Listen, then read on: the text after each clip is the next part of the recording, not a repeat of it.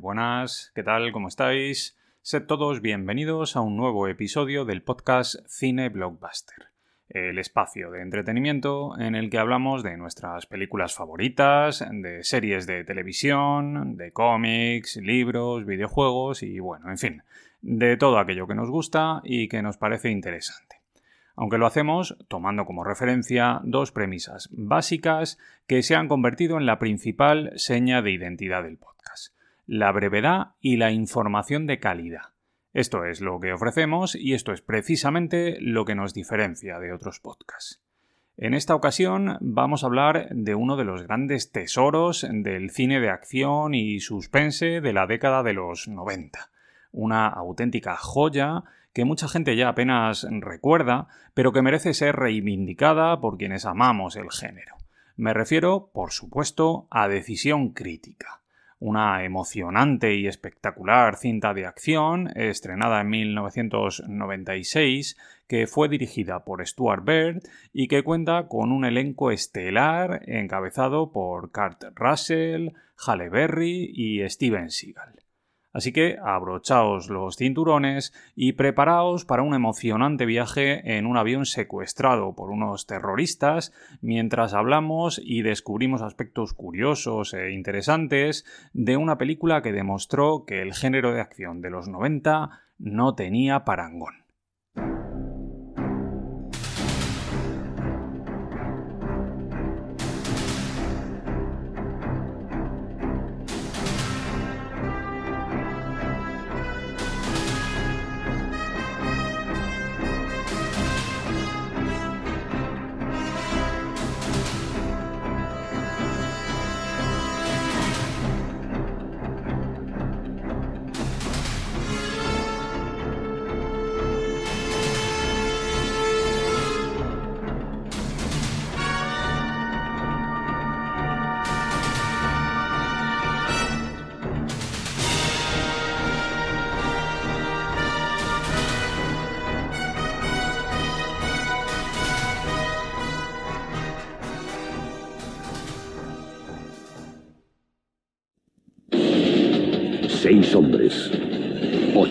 Metros de altura, 400 pasajeros aterrorizados. Tienen tres horas para rescatarlos. Tienen una sola posibilidad. Carl Russell, Steven Seagal. ¡No lo conseguiremos! ¡Oh, sí! Decisión crítica. Bien, como de costumbre, lo primero que me gustaría hacer es contextualizar un poquito para que la experiencia sonora del podcast sea lo más inmersiva posible. Y para hacer esto vamos a viajar al pasado para recordar cuáles eran las películas que teníamos en cartelera en el año 1996, cuando se estrenó Decisión Crítica. Hablamos de títulos míticos como Las dos caras de la verdad, Trainspotting, El profesor chiflado, Matilda, Mars Attacks, Coacción a un jurado, Space Jam, Twister, Beautiful Girls, Reacción en cadena, Un padre en apuros, Pánico en el túnel, Eraser, En honor a la verdad, Los demonios de la noche, Agárrame esos fantasmas, Scream, La Roca, Independence Day o Broken Arrow. Vaya peliculones, ¿eh? La verdad es que la cosecha de ese año es espectacular. En la ceremonia de los Oscar de 1996, sin embargo, los títulos que más brillaron fueron los de Hamlet, Jerry Maguire, Fargo, que es un peliculón espectacular, Shine, eh, Evita y sobre todo El paciente inglés, que ese año ganó un total de nueve premios Oscar, incluyendo el de mejor película, el de mejor director para Anthony Minghella y el de mejor actriz de reparto para Juliette Binoche.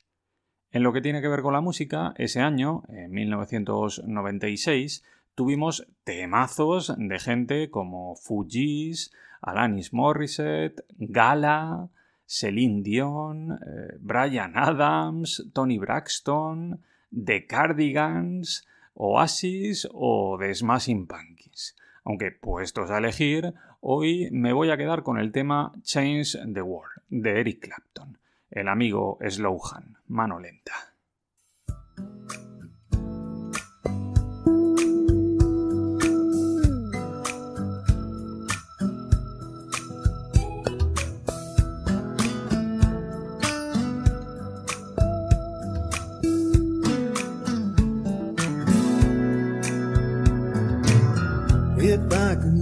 The stars.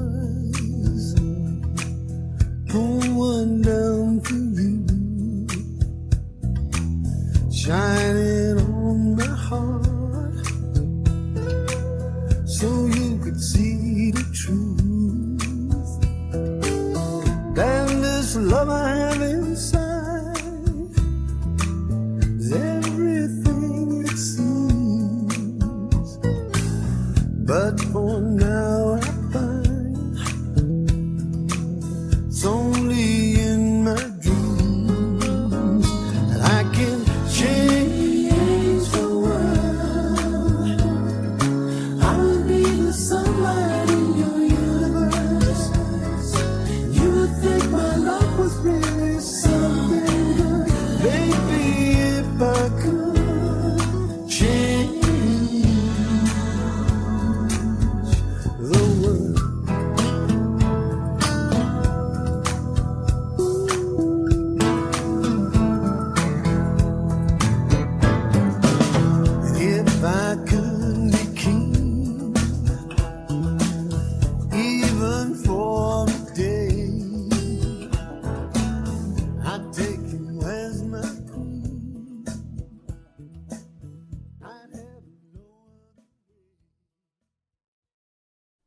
Bueno, pues una vez contextualizado todo, ahora vamos a hablar un poquito sobre la producción de decisión crítica, del origen del proyecto y de cómo se fueron desarrollando las cosas.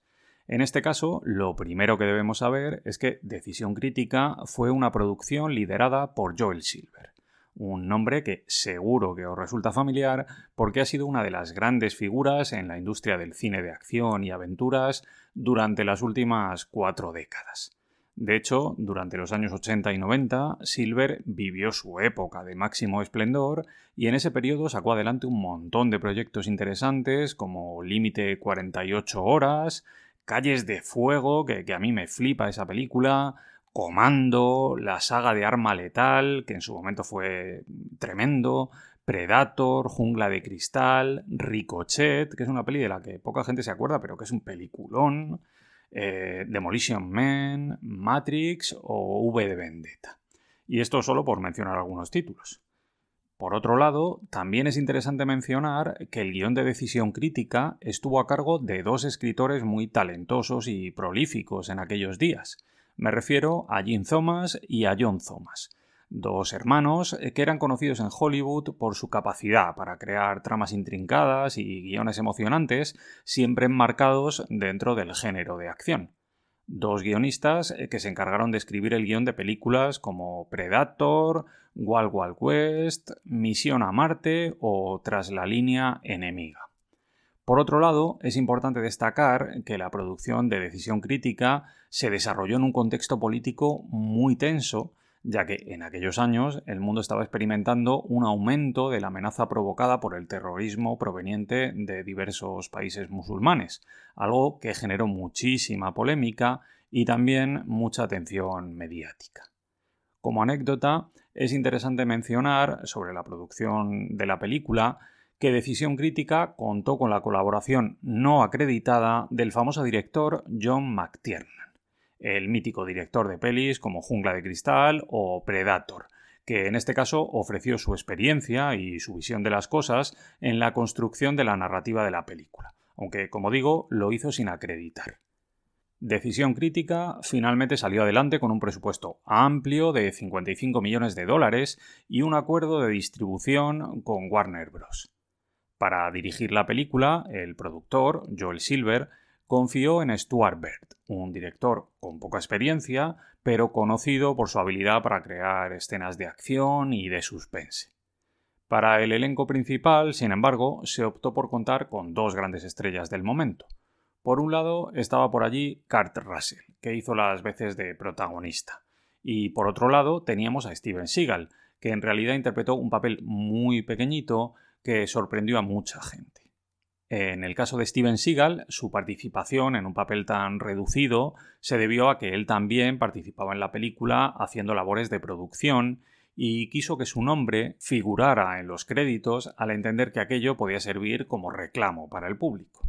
La banda sonora de Decisión Crítica, sin embargo, estuvo a cargo del aclamado compositor Jerry Goldsmith, un compositor conocido por su habilidad para crear partituras memorables en una amplia variedad de géneros cinematográficos.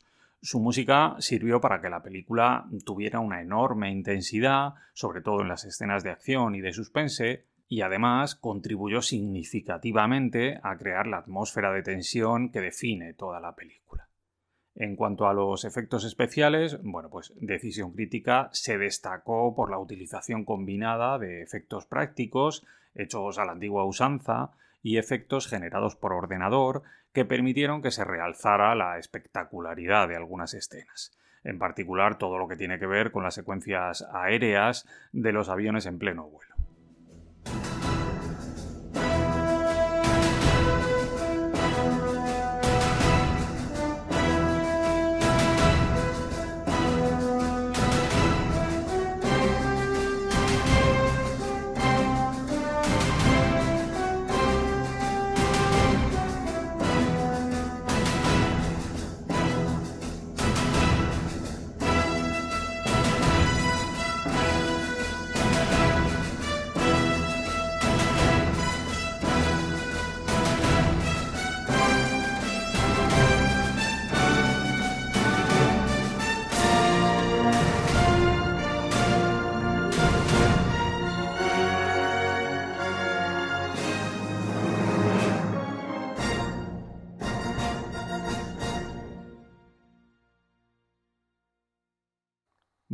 Ahora lo que vamos a hacer es desenmarañar la trama de la película, de decisión crítica. Pero antes de hacerlo, tengo que lanzar el habitual aviso de spoilers.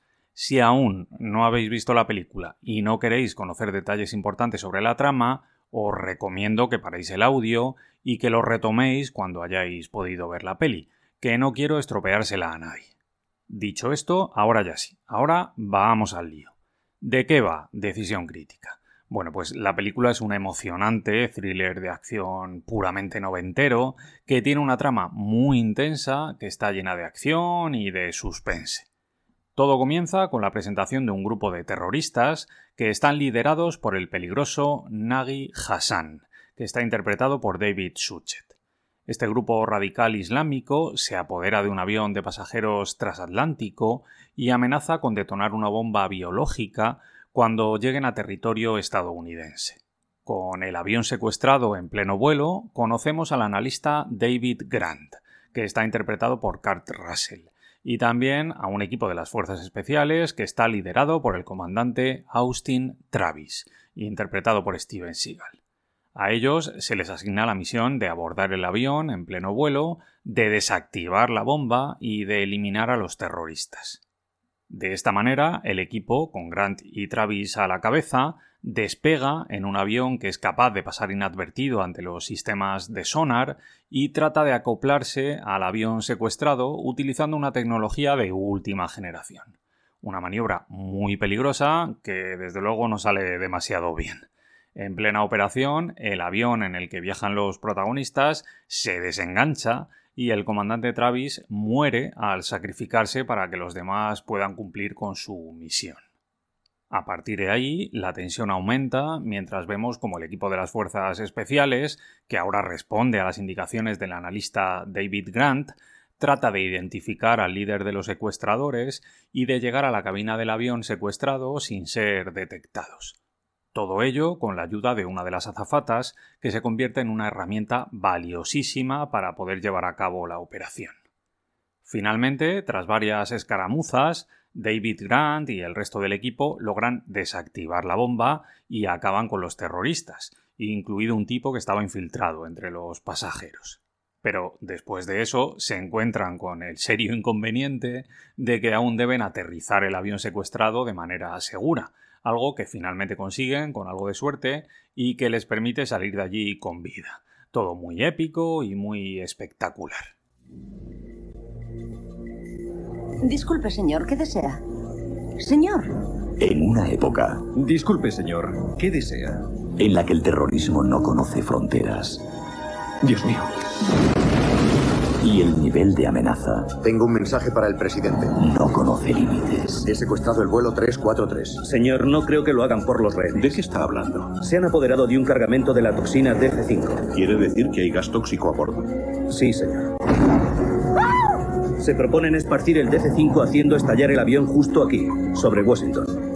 Cuando la respuesta del mundo es pura rutina, Londres exige acción inmediata. Hay una compuerta en la panza del y 747. tus trailers. Podemos entrar por Visita ahí. mi canal. Sé que es un experto en asaltar aviones secuestrados, pero este está a 8.000 metros de altura. No creo que tengamos más opciones. una tecnología avanzada ¿Quién es ese? ¿El 007? puede hacer milagros. ¿Qué haces tú aquí? ¿Quién si no va a hacerlo, tú? Abro la compuerta exterior. Una decisión de vida o muerte Espero que pongan una buena peli en este vuelo. para 400 rehenes en un avión ¡Continúa! o 40 millones de personas en tierra. Olvídese de Washington. Hay gas letal para arrasar toda la costa este. Se reducirá a elegir entre lo inimaginable El Pentágono nos va a derribar. y lo imposible. Llegarán a nuestro espacio en 85 minutos. ¿Qué ¡Hay que cerrar la compuerta perderemos ambos aviones! Que los F-14 intercepten al trailers. Pierdo el control del avión. Halle Berry, John Leguizamo y Steven Seagal. ¡No lo conseguiremos! ¡Tú sí! Warner Brothers le invita No vamos a derribar el avión, ¿verdad? Es demasiado tarde, ya han cruzado la línea. a abrocharse los cinturones. Viene directamente del presidente. ¡Todos al suelo! Ya tienen sus órdenes, cúmplanlas.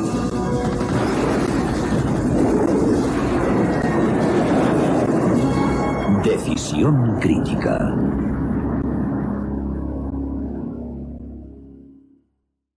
El siguiente bloque lo vamos a dedicar a hablar de los miembros del equipo técnico que trabajó en la película, en Decisión Crítica. Y lo vamos a hacer, como no puede ser de otra manera, comenzando por el director, por el señor Stuart Baird, un realizador británico nacido en Londres el 30 de enero de 1947. La carrera cinematográfica de Stuart Baird en Hollywood comenzó en los años 70, en una época en la que destacó por su habilidad en la edición y en el montaje de imágenes. De hecho, participó como montador en películas icónicas como La Profecía, Superman, eh, Lady Halcón, Arma Letal, Gorilas en la Niebla, Tango y Cash o El último Boy Scout.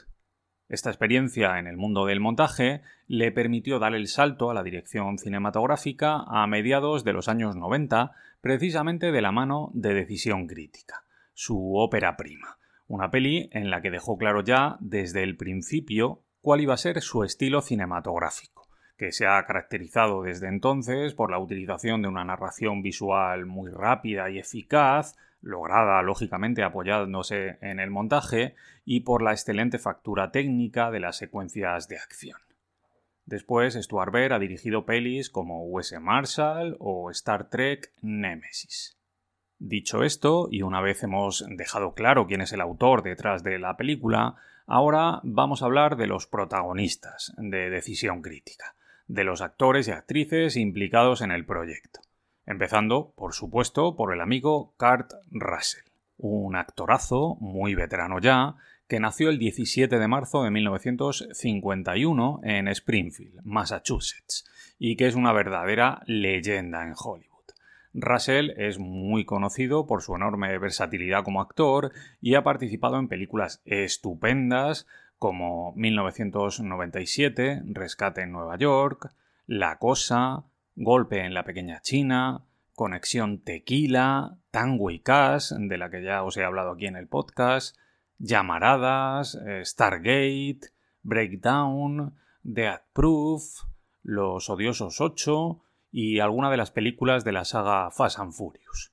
Junto a él, en el reparto, tenemos a la bellísima Halle Berry, una actriz de enorme talento, nacida el 14 de agosto de 1966 en Cleveland, Ohio, y que ha participado en películas como El enemigo público número uno, Mi padre, Los Picapiedra, Operaciones Warfish, que a mí es una peli que me parece muy interesante, la peli de James Bond, Muere otro día, de Pierce Brosnan, Catwoman, eh, Seduciendo a un extraño, El Atlas de las Nubes, John Wick, capítulo 3 o Moonfall. aunque probablemente sus trabajos más icónicos sean los de la saga X-Men, como Tormenta, o el papel que desempeñó en Monster Ball, que es una película por la que llegó incluso a ganar un Oscar como mejor actriz protagonista. Otro nombre interesante en el reparto de Decisión Crítica es el de John Leguizamo, un actor de origen latino, nacido el 22 de julio de 1964 en Bogotá, Colombia, y que ha destacado en Hollywood por su enorme versatilidad, por su talento y también por su peculiar personalidad. Antes de su papel en Decisión Crítica, John Leguizamo ya había participado como secundario en películas como Atrapado por su pasado, Super Mario Bros., Fanático o Romeo y Julieta de William Shakespeare. Y después, cuando ganó algo más de peso en la industria, pasó a desempeñar roles más importantes en títulos como Spawn, Moulin Rouge, Asalto al Distrito 13, El Incidente o, más recientemente, en El Menú. John Leguizamo, por cierto, interpreta a Rat en Decisión Crítica. Un personaje pequeñito, pero que muestra mucha personalidad y que por momentos se convierte en una especie de alivio cómico ligero a medida que va creciendo la tensión.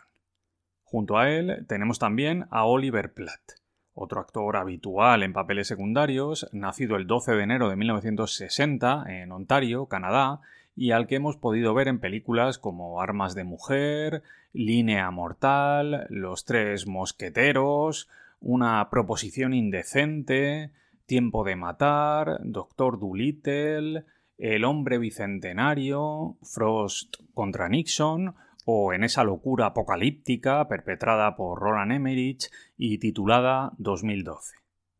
Y en una línea bastante similar tenemos también a Joe Morton, un actor que en realidad suele pasar bastante desapercibido, pero que tuvo una carrera muy interesante en los años 90 como secundario.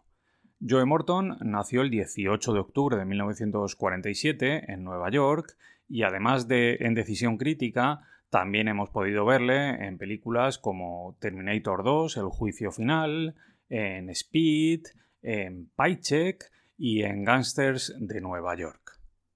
Y para cerrar el bloque de secundarios tenemos a David Suchet, un actor de rasgos muy peculiares, nacido el 2 de mayo de 1946 en Londres, que se hizo conocido gracias a su papel como Hércules Poirot en la serie de televisión que narraba las aventuras del personaje creado por Agatha Christie. En Decisión Crítica, David Suchet interpreta a Nagi Hassan, el antagonista principal de la película, el villano, un papel que la verdad es que le viene como anillo al dedo. Y ahora, claro, una vez que hemos hablado de todos los miembros principales del reparto, solo me queda por mencionar un nombre. Y no es un nombre cualquiera, claro, sé que lo estáis deseando. Se trata del mismísimo Steven Seagal, uno de los grandes nombres del cine de acción de los años 90 y también un tipo tremendamente polémico y peculiar en todo lo que hace. Steven Seagal nació el 10 de abril de 1952 en Lansing, Michigan, y el tipo es un experto en artes marciales, concretamente en aikido, en kendo, en karate y en judo.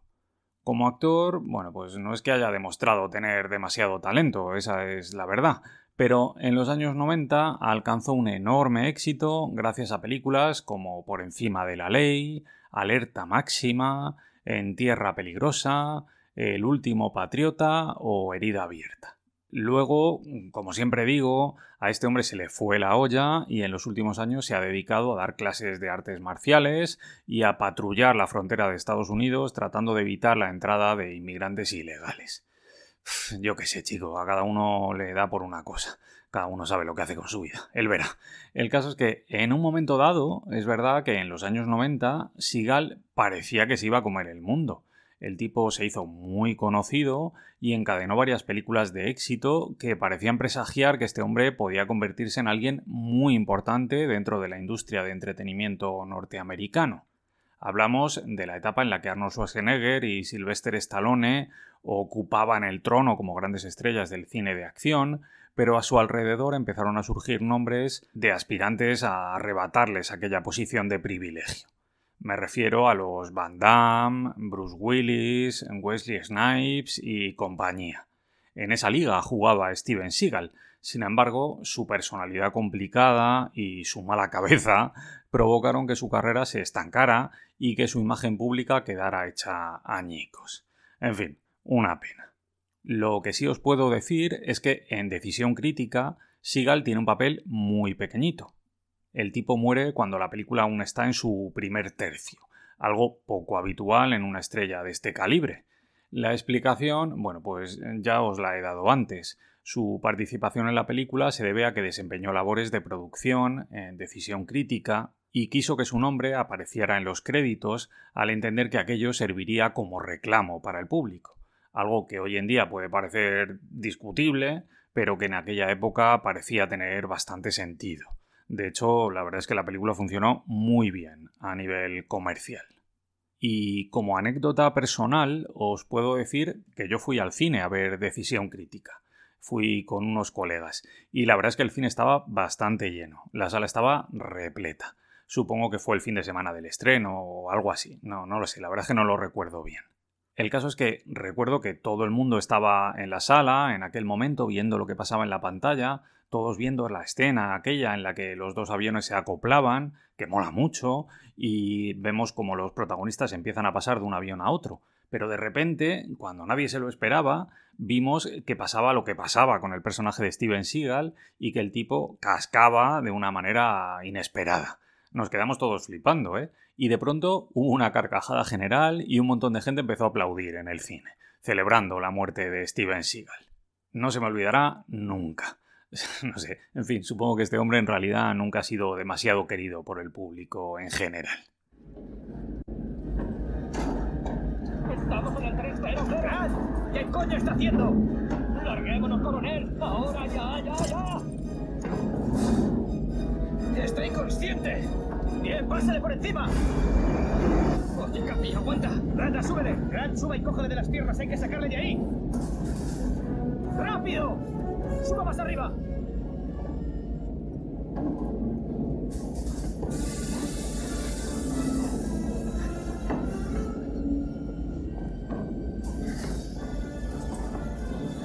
qué pesará tanto, maldita sea? se están ascendiendo. Voy a ascender también.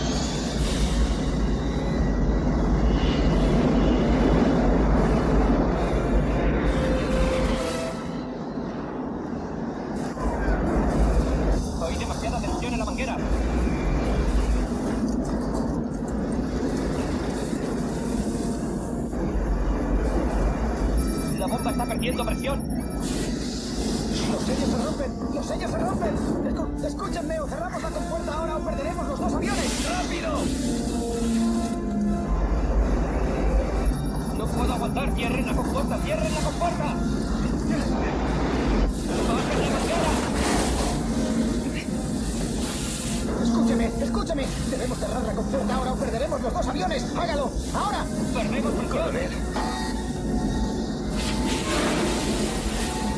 ¡Coronel! ¡No saldremos de esta! ¡Oh, Dios! ¡Ustedes sí!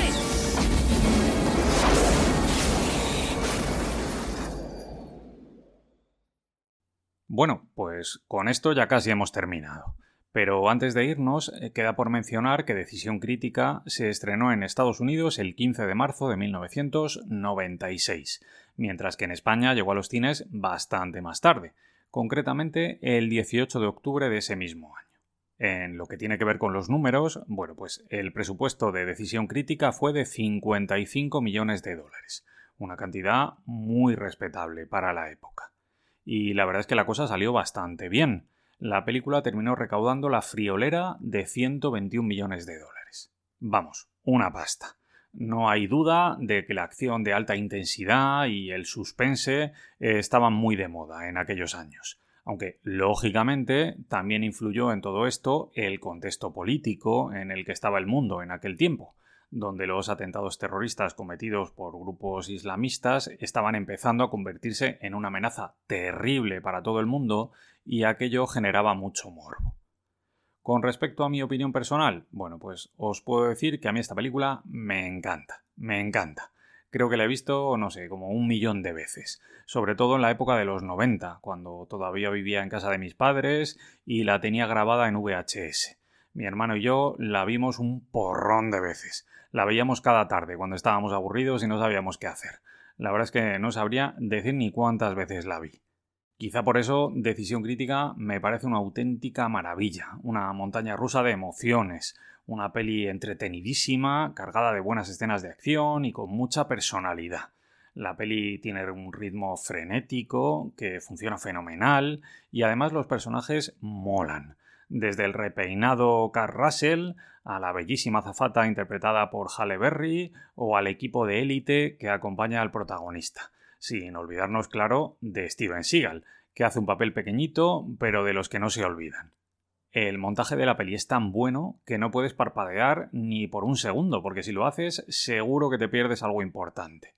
Y por cierto, hablando de momentos clave, yo destacaría varias escenas en las que los efectos especiales funcionan fenomenalmente bien y que además están muy bien planificadas. Y de entre todas ellas me voy a quedar con la escena en la que se acoplan los dos aviones y los protagonistas van pasando de un avión al otro por aquel brazo articulado tan pequeño que no hace más que moverse por las turbulencias y que ya anticipa las cosas eh, que van a pasar después, ya anticipa el desastre que está a punto de suceder. La escena que termina con el avión militar destruido, con Steven Seagal muerto y con Kurt Russell acojonado pero sin despeinarse. Es una maravilla, una puñetera maravilla.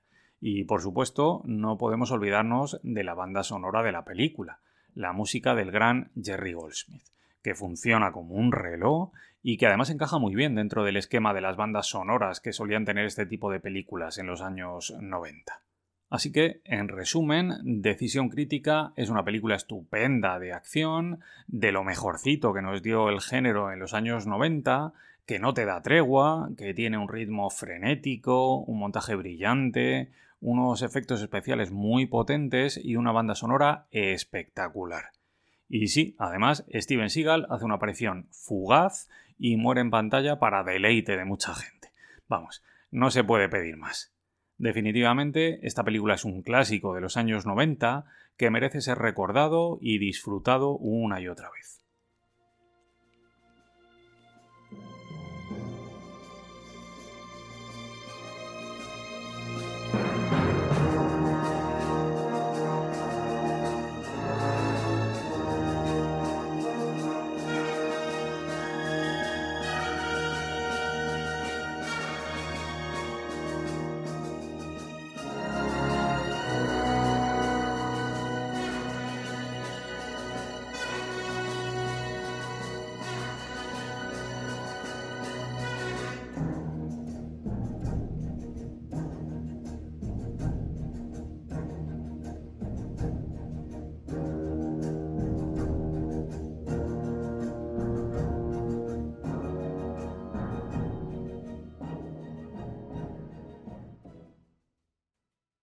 Y ya está. Por mi parte, nada más. Con esto me despido. Pero antes de marcharme, quiero recordaros que si os ha gustado el contenido del programa, podéis seguirme en iVoox, en Spotify y en el resto de plataformas. También en redes sociales a través de Twitter y de Instagram. Y ya de paso, quiero recordaros que tenéis disponible en Amazon el libro de Spielberg a Marvel, un repaso por el mejor cine comercial de los últimos 50 años. Un libro que he escrito con mucho amor y que estoy seguro de que os va a gustar. Os dejo los enlaces de compra en la descripción de este audio. Nos vemos muy pronto amigos. Un abrazo muy fuerte para todos.